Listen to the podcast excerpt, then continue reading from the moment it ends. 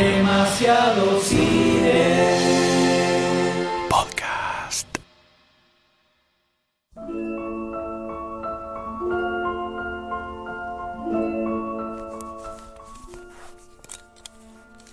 Arnold se ajusta la túnica que iba agarrada a la cintura y se fija que esté bien firme porque no le tapaba mucho que digamos. Revisa las sandalias que le habían dado también. y Eran medio incómodas, pero bueno, eran imprescindibles. Se mira al espejo y no puede creer lo que está viendo. Al instante le vienen a la mente los grandes fisicoculturistas que habían estado en ese lugar antes que él. Steve Reeves, uno de los históricos de la generación pasada, Rick Parker era uno de sus ídolos y su modelo a seguir. Todos ellos habían triunfado como fisicoculturistas y después habían trasladado sus enormes músculos a la gran pantalla. Pero esto no había sucedido en una producción cualquiera. Habían encarnado a un ser mitológico que parecía estar reservado casi exclusivamente para fisicoculturistas. Entonces para Arnold, lograr eso era un símbolo importantísimo. No podía creer que de pronto estaba vistiendo esa túnica, tenía calzadas esas sandalias y estaba listo para asumir ese nombre mágico. Hércules.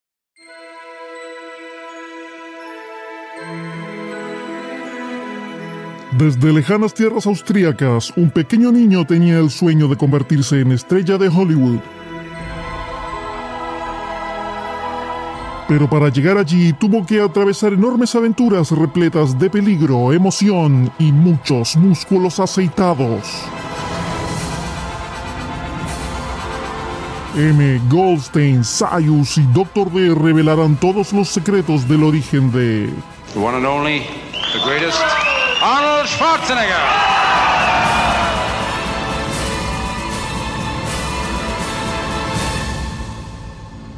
Arnold, los años ocultos. Episodio 6. Guerra en el Olimpo.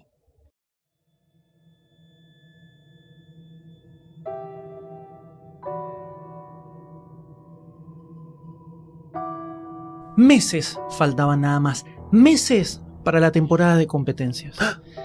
Y haber estado con la pierna enyesada lo había retrasado muchísimo. No había podido mantener y perfeccionar como él quería su arma letal, sus músculos. Pobre Arnold. Pero Arnold, Arnold no era cualquiera.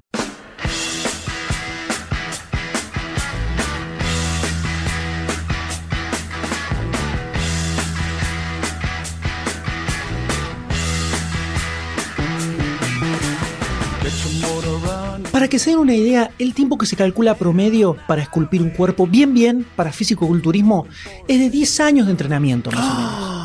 Arnold hacía 6 añitos que estaba entrenando nada más. Había arrancado en el 63, recordemos, con 15 añitos, en el gimnasio de Kurt Marnul, en Graz, ¿se acuerdan? Y ahora estamos en el 69 y Arnold tiene 22. Era un purrete todavía. Piensen, ¿qué estaban haciendo ustedes a los 22? Arnold estaba en Estados Unidos entrenando para ser el rey del mundo, volteándose a todas las minas de California, Me chicos. masturbaba furiosamente yo. Eh, Me la veía venir. Fíjense la diferencia, ¿no? Diferente, ¿no?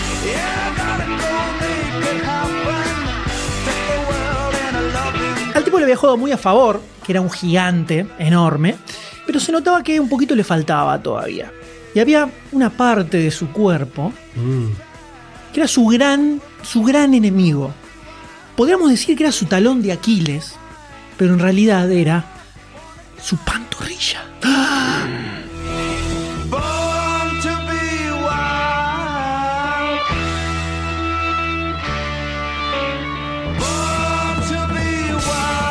Tenía una espalda gigante por haber entrenado levantando pesas, unos bíceps perfectos prácticamente, unos pectorales que te hacían rebotar una bala si le disparabas, Yo me hago la boca. Pero esas pantorrillas de niñita, Qué duro. Le gritaban en los concursos. ¿cuánto le hacían sufrir? ah? ¿Cuánto sufría con eso? Ya se lo había comentado Rick Park, que era su, su gran referente, un año atrás cuando lo había ido a visitar a Sudáfrica.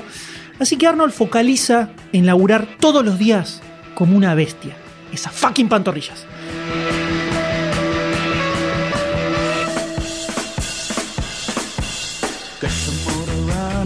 Les comento un poco cómo era la rutina de Arnold en este momento preparándose para las grandes competencias que se venían. Siempre mantenía dividido en dos sesiones, como hacía en Múnich. Lunes, miércoles y viernes, por ejemplo, a la mañana metía a ponerle pecho y espalda. Y a la noche músculos y piernas. Y después practicaba poses, otras cosas. Martes, jueves y sábado metía hombro, brazo y antebrazo.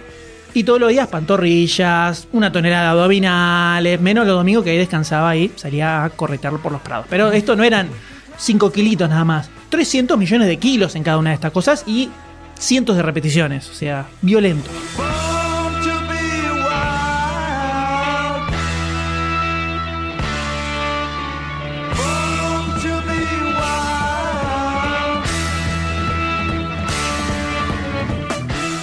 Este entrenamiento monstruoso, que siempre lo hacía en Gold Gym, que era como su, su base de operaciones, podríamos decir, necesitaba de una recuperación de proteínas abismal, ¿no? Sí, sí. Se entiende, se imaginan cómo es. Se comió una vaca a la carrera, ¿no? Claro.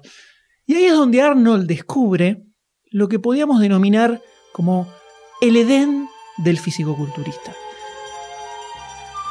El lugar donde sus sueños más alocados se hacían realidad, donde podía dar rienda suelta a todos sus instintos más primitivos sin pensarlo. Tengo miedo, Sayus. Algo que demostraba por qué Estados Unidos era el mejor lugar de la Tierra. Me emociono. El tenedor libre, muchachos. el tenedor libre. El buffet. Unlimited food.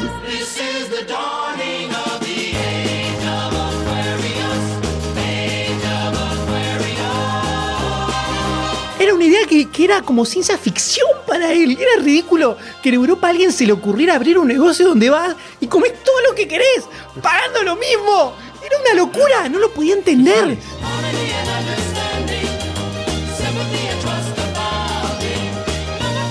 No lo podía entender, entonces se juntaba con los otros fisicoculturistas, iban en patota y hacían un genocidio.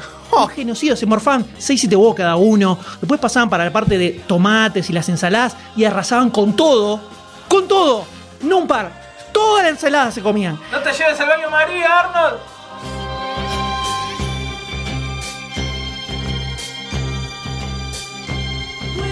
Después pasaban para la carne y el pescado y seguían arrasando como bestias. Alguno capaz decía, che, pero fijémonos bien lo que estamos comiendo. Y otro tiraba, ya fue, comamos toda la proteína que podamos, morfemos todo. Y le entraban como locos, como locos. Pobre el chino que era el dueño de eso y no podía hacerle frente, ¿no? Es como nosotros, Goldstein, pero sin todo el entrenamiento de 6 días. Exacto, exacto. Uy, ahí llegaron Goldstein y Sayus.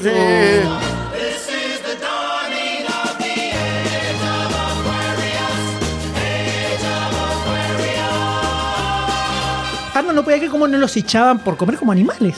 Era como, como si Dios hubiera creado los tenedores libres para los fisicoculturistas. Una cosa terrible, era terrible.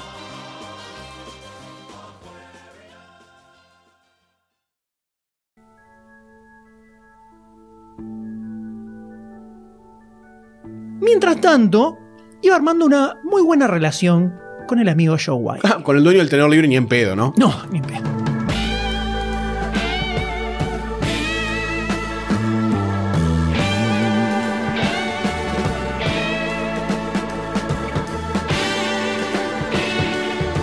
A Weir le ocupaba mucho que Arnold eh, todo el tiempo quería aprender, quería conocer el negocio, como que le interesaba conocer cosas nuevas. Los otros fisicoculturistas eran bastante vagos en general, como que iban, entrenaban, tomaban en la playa, eh, mucho más no querían hacer.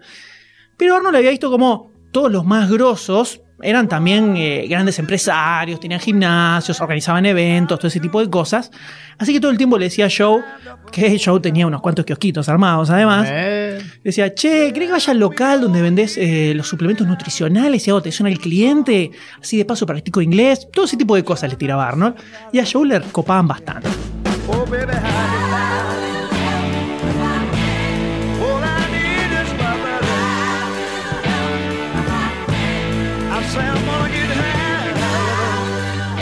Entonces empieza a acompañarlo en los viajes de negocios. Bien, Arnold. El tipo a lo mejor viajaba a Japón, ponele, para juntarse con la asociación de, de fisicoculturismo de ese país y a ver si podía promocionar sus eventos, llevar gente de ahí, editar sus revistas, ese tipo de cosas. Y a Joe le recopaba que Arnold se interesara tanto y lo acompañara en estas cosas. Casi como que lo tomaba como su aprendiz, digamos, ¿no? Eh, y Arnold no podía creer que estaba aprendiendo del tipo más grosso del mundo en ese tema, el más grande de todos. Y en el medio de todas estas charlas sobre los negocios, sobre todas las cosas que estaban haciendo, Arnold siempre le iba deslizando así como quien no quiere la cosa, ¿viste?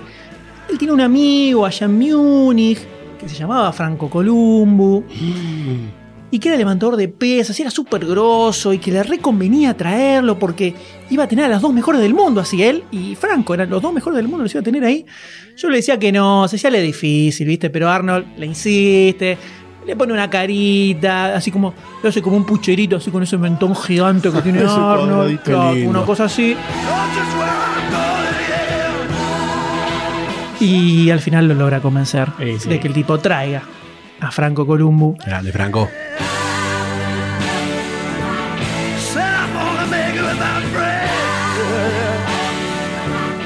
Lo traía, le iba a dar para una guita por no para entrenar y el tipo lo promocionaba como el nuevo ídolo italiano, una cosa así. Así que ahora Arnold tenía a su mejor amigo, un hermano para él prácticamente, y que también era su gran compañero de entrenamiento con el que habían desarrollado un montón de técnicas locas en Múnich. La idea de Arnold era ganar, por un lado, el Mister Universo de Estados Unidos, que era el que había perdido el año anterior, y después viajar a Londres y mantener su título de Mister Universo de ahí.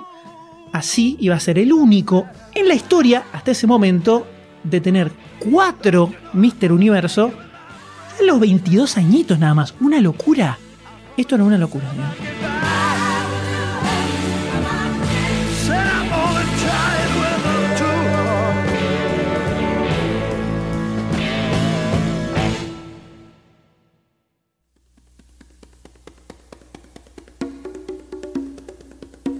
Su gran oponente, el rey, el rey de ese momento, era un tipo llamado Sergio Oliva.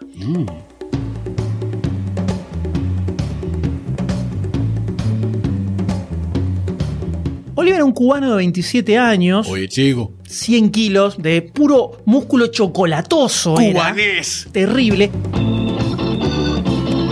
En las revistas lo llamaban. ¿El cubanito? No. El cubanote. Tampoco. The Myth, el mito. El mito le decían. ¡Qué gran nombre! Mientras bailaba un golpe de salsa, chico. Toda, toda la que quieras.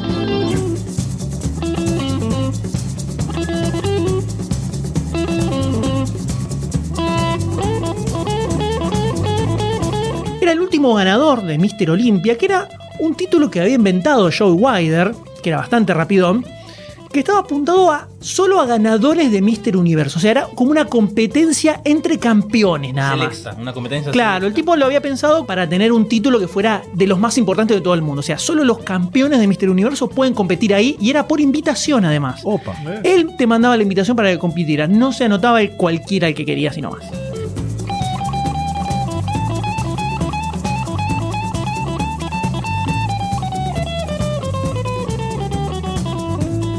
Oliver era tan zarpado que el año anterior había ganado el Mister Olympia en Nueva York sin competencia.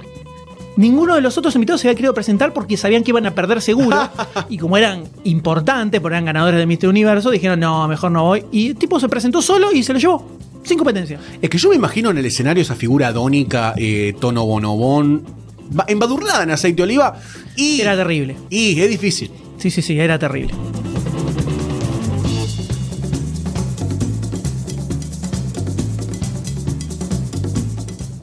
Historia media rara, un poco al estilo de Arnold. De chico había sido recolector de caña de azúcar, allá en, en la, en la Cuba anterior a Castro, Claro, por supuesto. pre-revolución. Exactamente.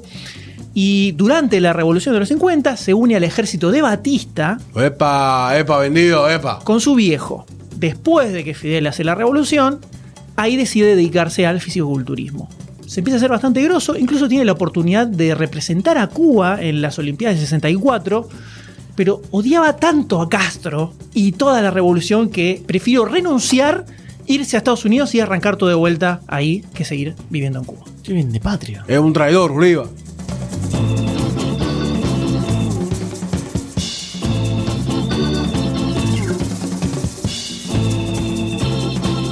Pero Igual, claramente el tipo no era un mantequita como los otros con los que se había enfrentado Arnold. Este era un tipo duro. Era un mantecol.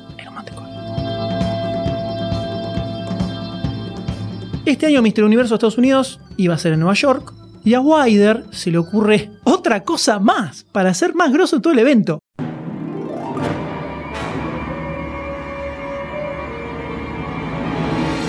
Celebrar Mr. Universo, Mr. América, que era otro evento más que tenía él, Dale, Wider. y Mr. Olympia, todo junto el mismo día. Es tuya, Wider. Uno después del otro, uno después del otro. Un misionario, un misionario completamente. O un ladrón total.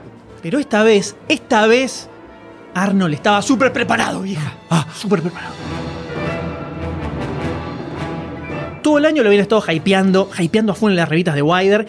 Y además, ahora tenía un super cuerpazo armado con todas las máquinas locas que había en Gold Gym. Mm. Y además de todo eso, tenía un súper bronceado californiano, luego estar blanquito austríaco como había estado el año anterior. Lindo. O sea que a punto, a punto caramelo estaba. Así que esta vez, en Mr. Universo, donde había sido derrotado lastimosamente el año anterior, esta vez fue un paseo. Lo destrozó a todos. No tuvieron ninguna chance. Fue una, planadora absoluta. Una planadora fue.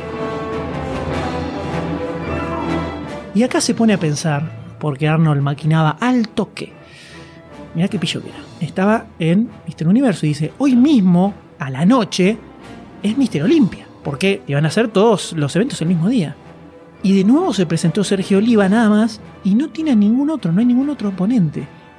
¿Qué pasa si me presento y le termino ganando?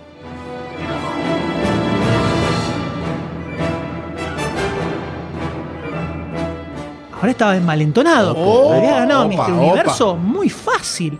Ahora estaba sacando ese pecho enorme hacia afuera. Sacando chacarita. Así que no lo dudó ni un segundo. Lo llamó a Wider, le dijo, che, ¿te parece si compito en Mr. Olympia? Wider le dijo, dale papá. y se anotó. Más platita. Arnold en Mr. Olympia a ultimísimo momento. Así que a la mañana estuvo Mr. Universo, que Arnold la ganó cómodo, tranquilo. Después vino Mr. América a la tarde. Y llegó Mr. Olympia, el momento del gran final. Después de un día con una sobredosis de músculo alevosa. Alevosa.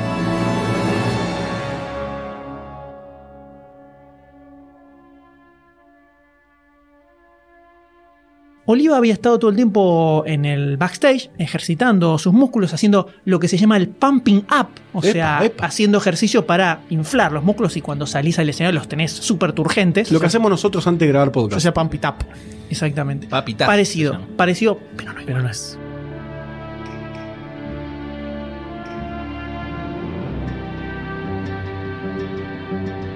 Pero la característica especial de Oliva era que todo esto lo hacía con un sobretodo de manga larga que le tapaba todo el cuerpo. Esto era a propósito, era un truco mental, porque después, cuando le tocaba salir al escenario, se lo sacaba para que todos le vieran ese cuerpazo gigantesco y súper desarrollado de sorpresa y los agarraba a todos los otros contrincantes como medio desbalanceado, como que no se la esperaban venir. Oh, oh. Entonces salía con su espalda kilométrica, una cosa tremenda. Sale, el turno de Sergio Oliva, sale al escenario, va, hace sus poses, vuelve. Toca el turno Arnold, sale, va, hace sus poses y se va. Salen los dos juntos, hacen pose los dos, listo, vuelven para atrás. Los jueces deliberan, hablan entre ellos, así, pero no pueden decidirse. No pueden alcanzar un veredicto sobre quién es el ganador. Así que les piden que salgan los dos juntos otra vez.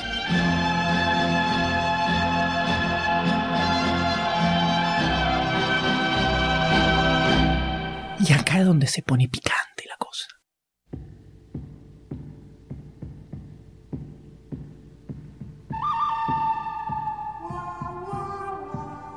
Salen. Se miran. Muy profundamente se tiran cuchillitos casi con la mirada. Se miden casi como si fuera un duelo del viejo oeste, ¿viste? y ninguno arrancaba, era como, como que ninguno quería desenfundar sus músculos primero.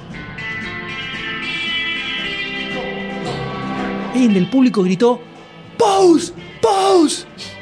Pero seguían ahí, inmóviles, mirándose.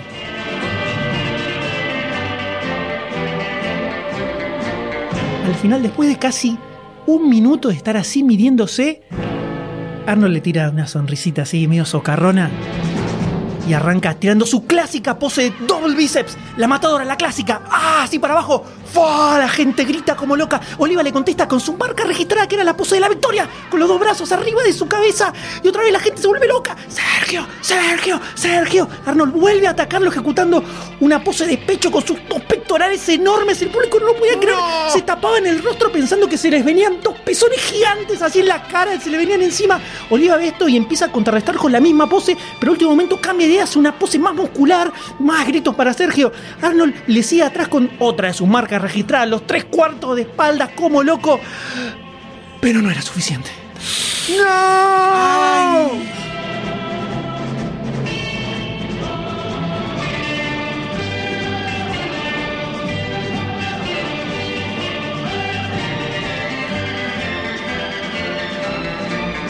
Los jueces declaran a Oliva vencedor. ¡No! ¿Por qué golpe? ¡Abrazame, Arnold! Arnold le da un abrazo en el escenario. Por supuesto. Había perdido frente al mejor y dio todo lo que podía. Todo. Ya no quedaba nadie por encima de él. Nada más estaba Oliva y estaba seguro que sus días, sus días estaban contados.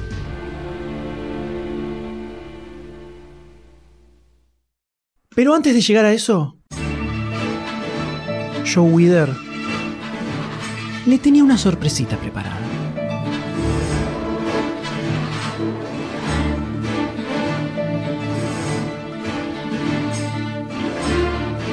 Nuestro austríaco favorito ya estaba viviendo el famoso sueño americano. Con hasta el momento tres, no uno, no dos, no tres, sí, tres, tres títulos encima de Mr. Universo. Oh, por Dios. Arnold ya tenía bien, bien claro cuál iba a ser su próximo paso. ¡Conquistar Hollywood!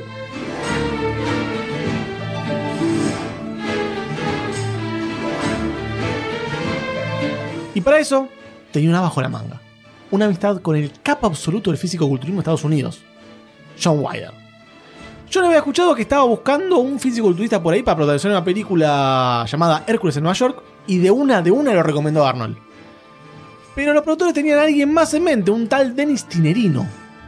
¿Quién carajo es Dennis Tinerino? Te estarán preguntando ustedes. Yo no sé, yo no, no idea. Es un físico-culturista que había quedado en segundo lugar en Mr. Universo en 1967, mientras que Schwarzenegger, sí señores, Schwarzenegger salió campeón de ese año. Así que había cierta pica ahí, había cierta pica. Y además de esto, a Joe no le caía para nada bien, solamente, solamente porque era otro, de otra federación de fisicoculturistas. Solamente por eso. Había pica entre, fe- entre federaciones de fisicoculturistas. Se ve que también? sí, se ve que sí, viste Joe que quería abarcar mucho.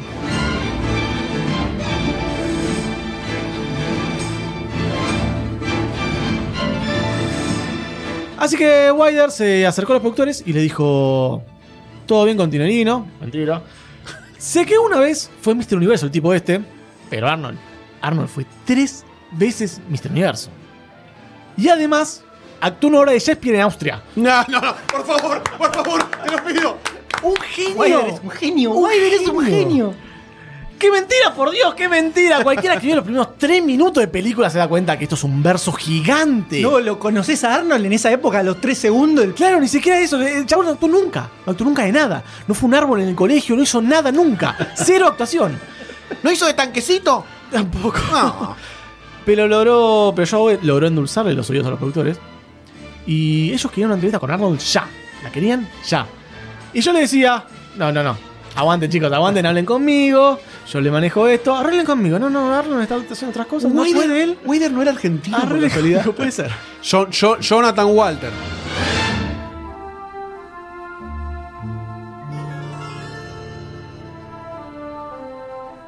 Claro, era obvio. Joe tenía un cagazo de que los productores se den cuenta que Arnold no sabía hablar inglés ni tres palabras.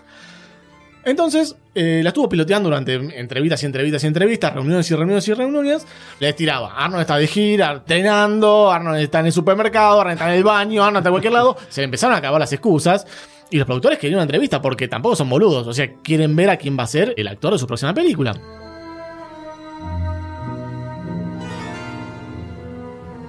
Finalmente llegó ese día. La producción tenía que conocer a Schwarzenegger. Así que Joe le dijo, lo agarró a Arnold y le dijo: Mira, Arnoldito, no hables mucho. Decimos monosílabos solamente. Un yeah, no, cocainium, nada más. Déjame la charla a mí. Vos, perfil bajo. Y funcionó. Funcionó rarísimo, pero funcionó. A los productores le recontra copó la masa austríaca de músculos. Y así fue como Arnold Schwarzenegger logró papel protagónico. ¡No! Protagónico de Hércules en Hércules en Nueva York. Wir sind die Musen, Göttinnen der Künste. Hércules en Nueva York era una película de bajo presupuesto con una idea bastante interesante. Hércules eh, estaba embolado de vivir en, Olim- en Monte Olimpo y contra papá de Zeus, que no quería que se vaya a tierra, terminó yéndose, tuvo un montón de aventuras, conoció el amor, conoció amigos nuevos. Da war die Welt noch neu. Und Mutter Erde ging es nicht gut. Y bueno, la idea no estaba mala, si la a ver para una comedia no estaba mala. Tenía además a su sidekick, que era Arnold Stang, una especie de Woody Allen de 11, muy flaquito, Sí, sí, muy, pedorro. Pero a diferencia de alturas y de, de- de corpulencia, era como algo gracioso, para decirlo qué sé yo. Era una buena comedia como para lograr que la carrera de Arnold despegara en Hollywood.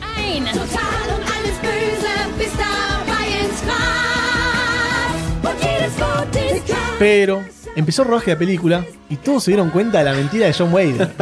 Arnold no podía ni actuar y menos hablar inglés. Así que la producción le contrató un coach de actuación y un coach de diálogos. Dos semanas le duró nada más eso, porque los chabones renunciaron inmediatamente a ver lo que tenían que enfrentar.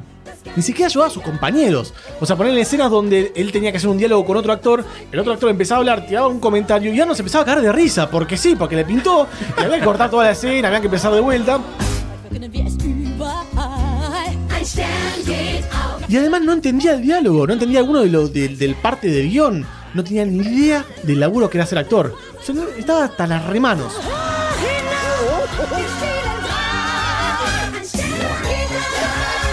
Pero bueno, siguió el rodaje de la película Porque ya fue. porque sí, ya está. Pero en el anteúltimo día de filmación, más vale tarde que nunca, durante una de las escenas emotivas de la película, la única escena emotiva de la película, emotiva entre comillas, ¿no? Porque Por supuesto. es Hércules de Nueva York. Arnold sintió el actor adentro de él. Sintió cómo había que actuar en serio y ahí fue cuando entendió en realidad la actuación. El director de Hércules en Nueva York, Arthur Alan Seidelman, se le acercó durante esta escena con ojos llorosos, con la piel de gallina, lo agarró, lo abrazó y le dijo, vos vas a ser bueno. Tu carrera en el mundo de la actuación va a despegar inminentemente. Casi como un Nostradamus de, de Hollywood lo predijo. ¿No era Joe bueno. Wider disfrazado? Le estaba, Quizás sí. estaba chamullando. ¡Ah, Y se me, tenés, y me tenés que firmar este papel acá donde me pones como tu representante. Pero bueno, llegamos al final de la filmación. Un montón de aventuras que vivió Arnold. Y era hora de la postproducción. Lo cual incluía armar los créditos. Ahora, tengamos en cuenta algo. Pasaron más de 40 años desde la primera aparición de Arnold en el cine. Y a algunos se nos hace difícil todavía pronunciar Schwarzenegger. Por supuesto. Lo digo, sí. cada vez que lo digo es distinto. Así que para esa época era prácticamente imposible de pronunciar. Y los productores lo sabían eso.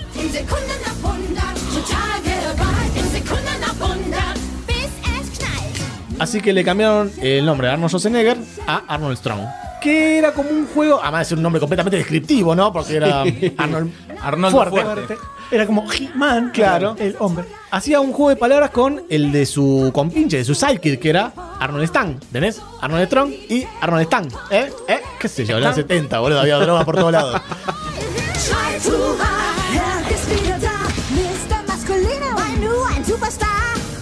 Y la otra decisión, que también fue tomada en postproducción, fue de contratar un doblajista para doblar la voz de Hércules en toda la película. La voz de Schwarzenegger, ¿no? que tampoco está tan bien. No, no, para nada. no, no, pero la Schwarzenegger está mucho peor. Where do you think you're going? Sure. The captain give you permission? Hercules goes where he wishes. Not on this ship, you don't. Now get your carcass below. Get yours. Get yours. El acento que tenía y la pronunciación de Arnold era durísimo, era durísimo, no se le entendía nada. En el momento que no se le entendía causaba gracia, pero por la entrega del, del diálogo que hacía era horrible, era horrible.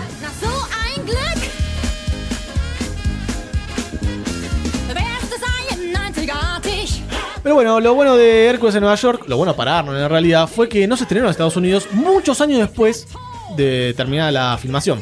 Lo que pasó fue que la productora, al terminar la película, entró en bancarrota así de una, obviamente por la cantidad de ediciones pelotudas que tomaron. Claro. Claro, así que la película quedó encajonada un tiempo largo hasta que finalmente vio la luz.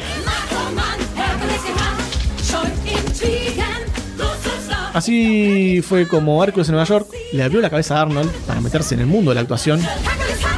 Gracias a Dios pasó esto, gracias a Dios, que el ídolo infinito de Arnold Schwarzenegger logró su sueño de llegar a Hollywood.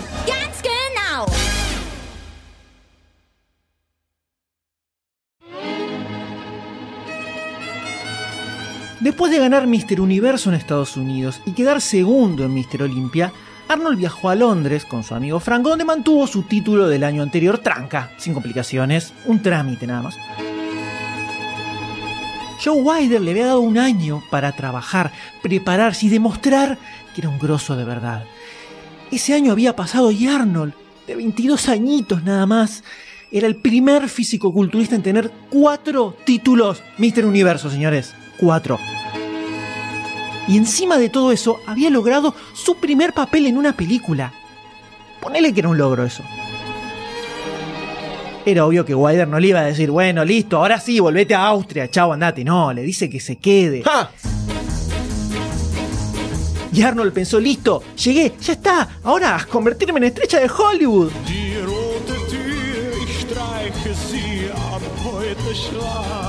Pero esa parte no iba a ser tan fácil como él creía.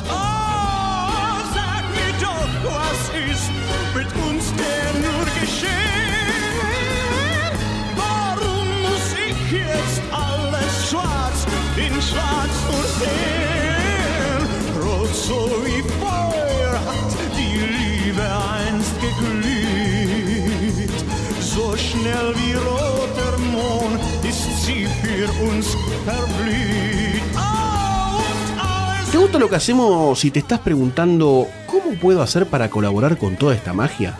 La respuesta es muy sencilla. Entra a patreon.com barra lunfafm y convertite en patrocinador. Con tu aporte vas a estar dándonos una mano para crear más y mejor contenido y la próxima vez que escuches uno de nuestros podcasts vas a saber que vos sos parte de que todo eso sea una realidad.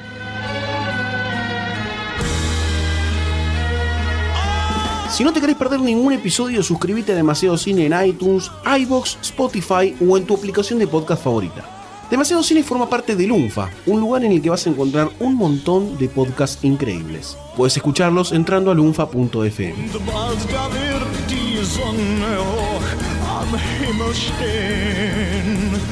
Und unsere Liebe,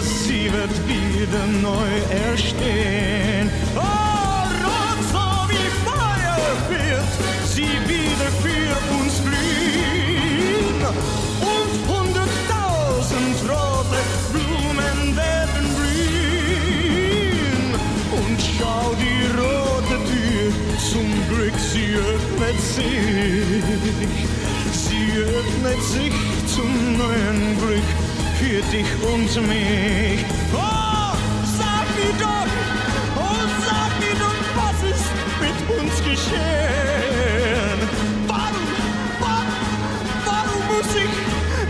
Charlie Schwab soon to say.